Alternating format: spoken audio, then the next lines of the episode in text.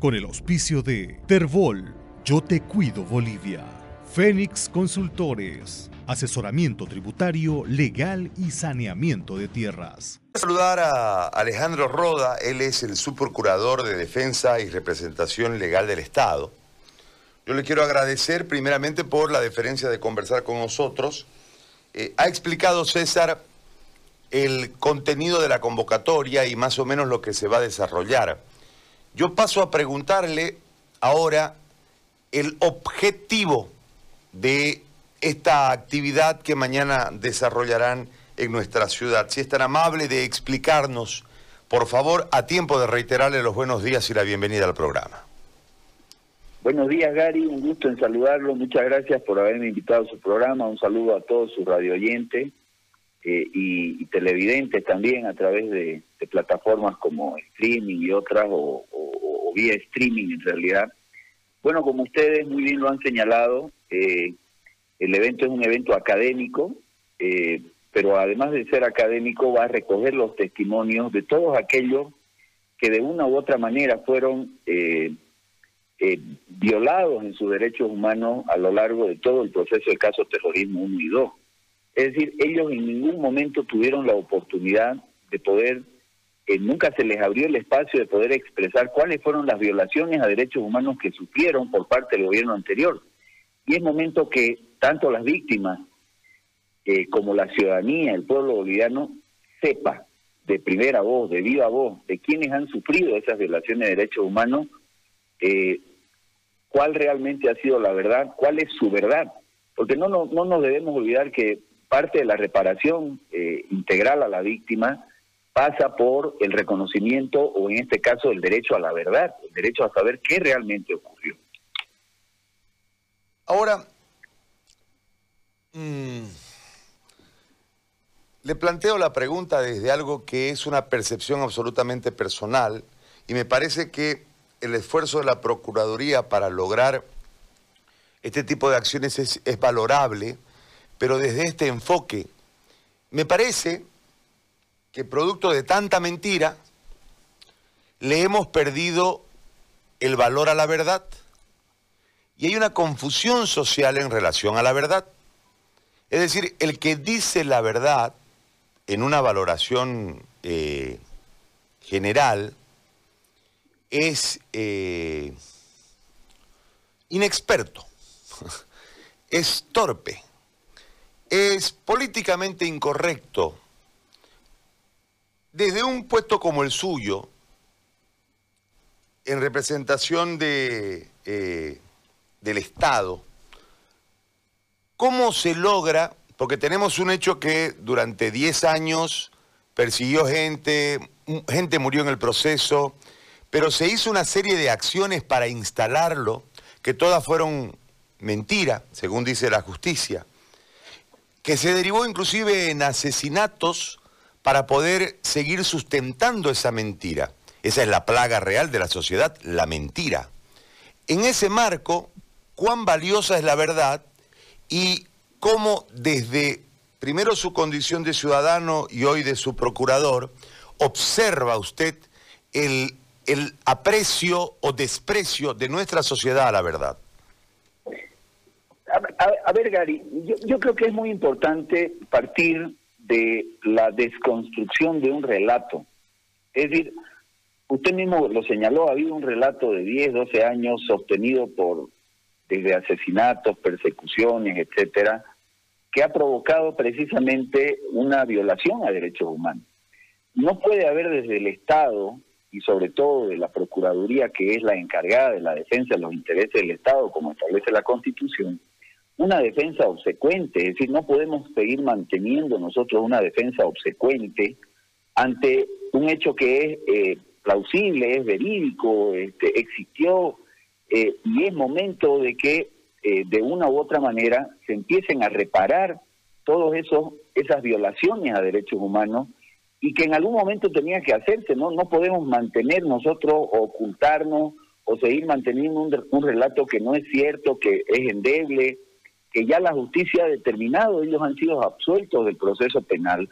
Y obviamente eh, eh, necesitamos nosotros también recabar esos testimonios, documentar esos testimonios, hacer un análisis jurídico, técnico, hacer un análisis doctrinario, además con jurisprudencia de la Corte del Sistema Interamericano de Derechos Humanos, para poder realizar una defensa, porque no se olvide que tenemos muchos procesos de todos estos, de todas estas personas que han sufrido esas violaciones a derechos humanos, que han instaurado ante el sistema.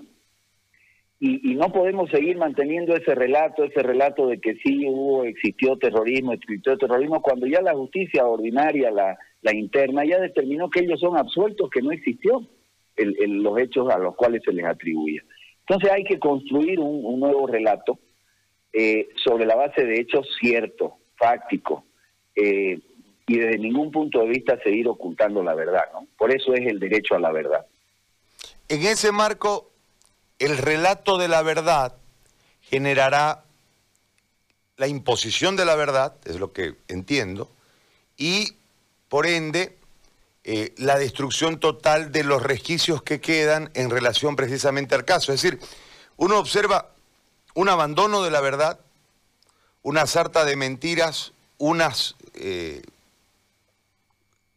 seguidas de otras para sustentar el relato. No hablo solo del caso eh, terrorismo, sino en general, en, un montón de cosas que han venido ocurriendo. Por eso el apreciar la verdad, por eso me llama la atención tanto el título, eh, su procurador, el nombre, porque el apreciar la verdad es un derecho eh, que nosotros debemos recuperar militantemente, ¿no? yo aprendí de niño que la verdad, aunque sea en tu contra, y que la verdad se agradece porque al fin de cuentas la verdad termina siempre imponiéndose. En el caso de estas personas tardó 10 años en imponerse y fue como, fue como todo muy rápido, ¿no? Es decir, de un tema de orden político cae el gobierno y de repente resurge el caso en la opinión pública y se impone la verdad. Sin embargo, en la consideración pública, la imposición de la verdad, lo que usted acaba de decir hace un momento, el caso no ocurrió, la justicia ha dicho que no hay. Pero el agente, producto de la cantidad de veces que se repitió la mentira, tiene un concepto marcado de que pudo haber algo. Me, dejo entender. Entonces, la gravedad de la mentira es que siempre deja una herida que lamentablemente en el transcurso del tiempo, desde la duda, dice que la duda puede más que la razón, ¿no? Desde la duda siempre plantea una, una cicatriz. Ahora, ¿cuál será el eje eh, aquí le introduzco la pregunta sobre el evento, ¿cómo será la, forma para escuchar la verdad, para que puedan eh, intercambiar los conceptos y contar el nuevo relato, el relato de la verdad, los, los que vayan a hacer uso de la palabra, ¿cómo será la metodología? Mire, Gary, el, el evento tiene tres partes, tres, tres fases fundamentales, ¿no? La primera es una introducción, una introducción desde el punto de vista teórico, eh, jurídico eh, que no demorará o durará más de, dos horas. Y a partir de las ocho y media, perdón, nueve y media, diez de la mañana, empiezan los testimonios de todas aquellas personas que estuvieron involucradas en el caso terrorismo unido. Y eso nos va a demorar aproximadamente hasta las seis de la tarde, siete de la, de la noche. Es decir, todos van a tener su eh, tiempo para poder contar su verdad, que es la de ellos, que es lo que han vivido durante este periodo de, este, de persecución, de, terrorismo de Estado, inclusive hasta podríamos llamarlo, porque en realidad eso es lo que ha sido. Y una vez concluido esa fase de testimonio, que es el grueso del evento, que va a quedar documentado, eh, hay personas que todavía continúan en el exterior, hay personas que ya están en Santa Cruz, hay personas que han regresado, hay personas que no se han ido, hay personas que han estado 10 años detenidas injustamente, etcétera, etcétera. Y una vez concluida esa, esa fase de testimonio, eh, entraremos ya a las conclusiones a través de una mesa redonda con una serie de profesionales, los mismos abogados de la de la de de, de, aquellos que fueron acusados de, en el proceso y sacaremos una conclusión que nos va a servir a nosotros como Estado es decir, nosotros el Estado tenemos que hacer una valoración de toda esa información que vamos a obtener, que es la primera vez que se les está requiriendo, porque ellos nunca tuvieron la oportunidad de expresarse, o lo hicieron o lo hacían este, bajo un temor, bajo un, eh, una suerte de, represalias que pudieran tener en relación a contar sus historias o su, o su testimonio, y que ahora ya pues tienen las garantías para poder hacerlo, ¿no? Entonces, con esas conclusiones nosotros vamos a redireccionar la defensa del Estado en este sentido, porque como le decía al principio, Gary, el Estado no puede ser obsecuente en su defensa. Es decir, eh, seguir con el relato de que no, no, no, no, no es, no es correcto. Aquí hay eh, procesos que han concluido con absolución de todas estas personas y es deber del Estado, si es que ha existido una violación de derechos humanos, restituirle pues sus derechos y reponer y resarcir lo que correspondan. Y responsabilizar además, y responsabilizar a todas ellas, a todas aquellas personas que directa o indirectamente participaron en la violación de esos derechos humanos. Pero no queda ahí, Gary. Este, no es simplemente este evento. Este, no nos olvidemos que en, 14 años de, de, este, de esta dictadura de Evo Morales, yo no tengo por qué no decirlo de esa manera, porque ha sido una dictadura, este, constitucional además, dictadura constitucional. Pero no debemos olvidarnos que hay también el caso por venir. Existe también el caso de la Calancha. Existe también el caso en Tarija, donde personas que han sido secuestradas en el año 2008 y que fueron encarceladas 5, 6, 7 años y que sin, sin tener sentencia continuaron y que ahora muchas lograron este, absoluciones, otras han sido condenadas, pero este, necesitamos recuperar la verdad, necesitamos reconstruir o desconstruir un relato que nos vinieron contando durante 14 años. Correcto. Su procurador, le agradezco muchísimo por, por esta... Le pido disculpas porque no le hice preguntas de orden técnico, sino porque de verdad que debemos apreciar la verdad y este esfuerzo, esto que ustedes están haciendo para destruir el anterior relato en el buen término y colocar el relato de la verdad, creo que es sumamente importante desde el principio ¿Por qué? Porque tenemos que recuperar eh, lo que se perdió durante tanto tiempo. La dictadura no solamente es un tema de la mala administración del Estado desde los recursos, sino desde la destrucción moral de nuestra sociedad. Le agradezco muchísimo, de verdad, este, y, vamos a tener la posibilidad de poder conversar seguramente de las conclusiones que pueda arrojar esta, esta actividad. Muy amable, gracias. Gary, eh, yo le agradezco mucho el espacio que usted me dio. Eh, realmente es, una labor ardua, es titánica. Eh, nosotros no nos hemos dormido. La Procuraduría todo este año ha tratado de cumplir su misión constitucional de la defensa del Estado. Huelga decir, digamos, las acciones que hemos tomado. Ustedes son testigos como periodistas de, todo lo que hemos hecho.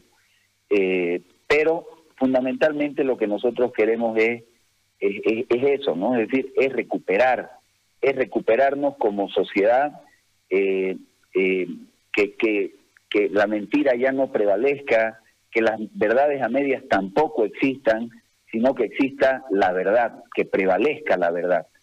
Eh, el, el, evento, Gary, va a ser transmitido vía las páginas de la Procuraduría en directo, toda la ciudadanía, todo el pueblo cruceño, todo Bolivia va a poder seguir desde el primer momento en que se inicia el evento hasta las conclusiones finales, este, durante 12 horas o 13 horas, el evento completo. Por lo tanto, yo los invito a que ustedes puedan colgarse de la página eh, de Facebook Live de la Procuraduría y de la Escuela de, Abogados del Estado, para que puedan seguirlo, porque obviamente por la situación del COVID se hace un poco complicado eh, la, la, participación masiva, pero va a estar eh, vía, eh, vía internet para que todos puedan apreciarlo y puedan opinar y puedan estar presentes, aunque sea de manera virtual. Le agradezco mucho la entrevista, Gary, y vamos a recuperar la verdad. Amable, muchísimas gracias. El subprocurador del Estado de Defensa y Representación Legal del Estado, Alejandro Roda, ha conversado con nosotros. Con el auspicio de Terbol yo te cuido Bolivia. Fénix Consultores. Asesoramiento tributario, legal y saneamiento de tierras.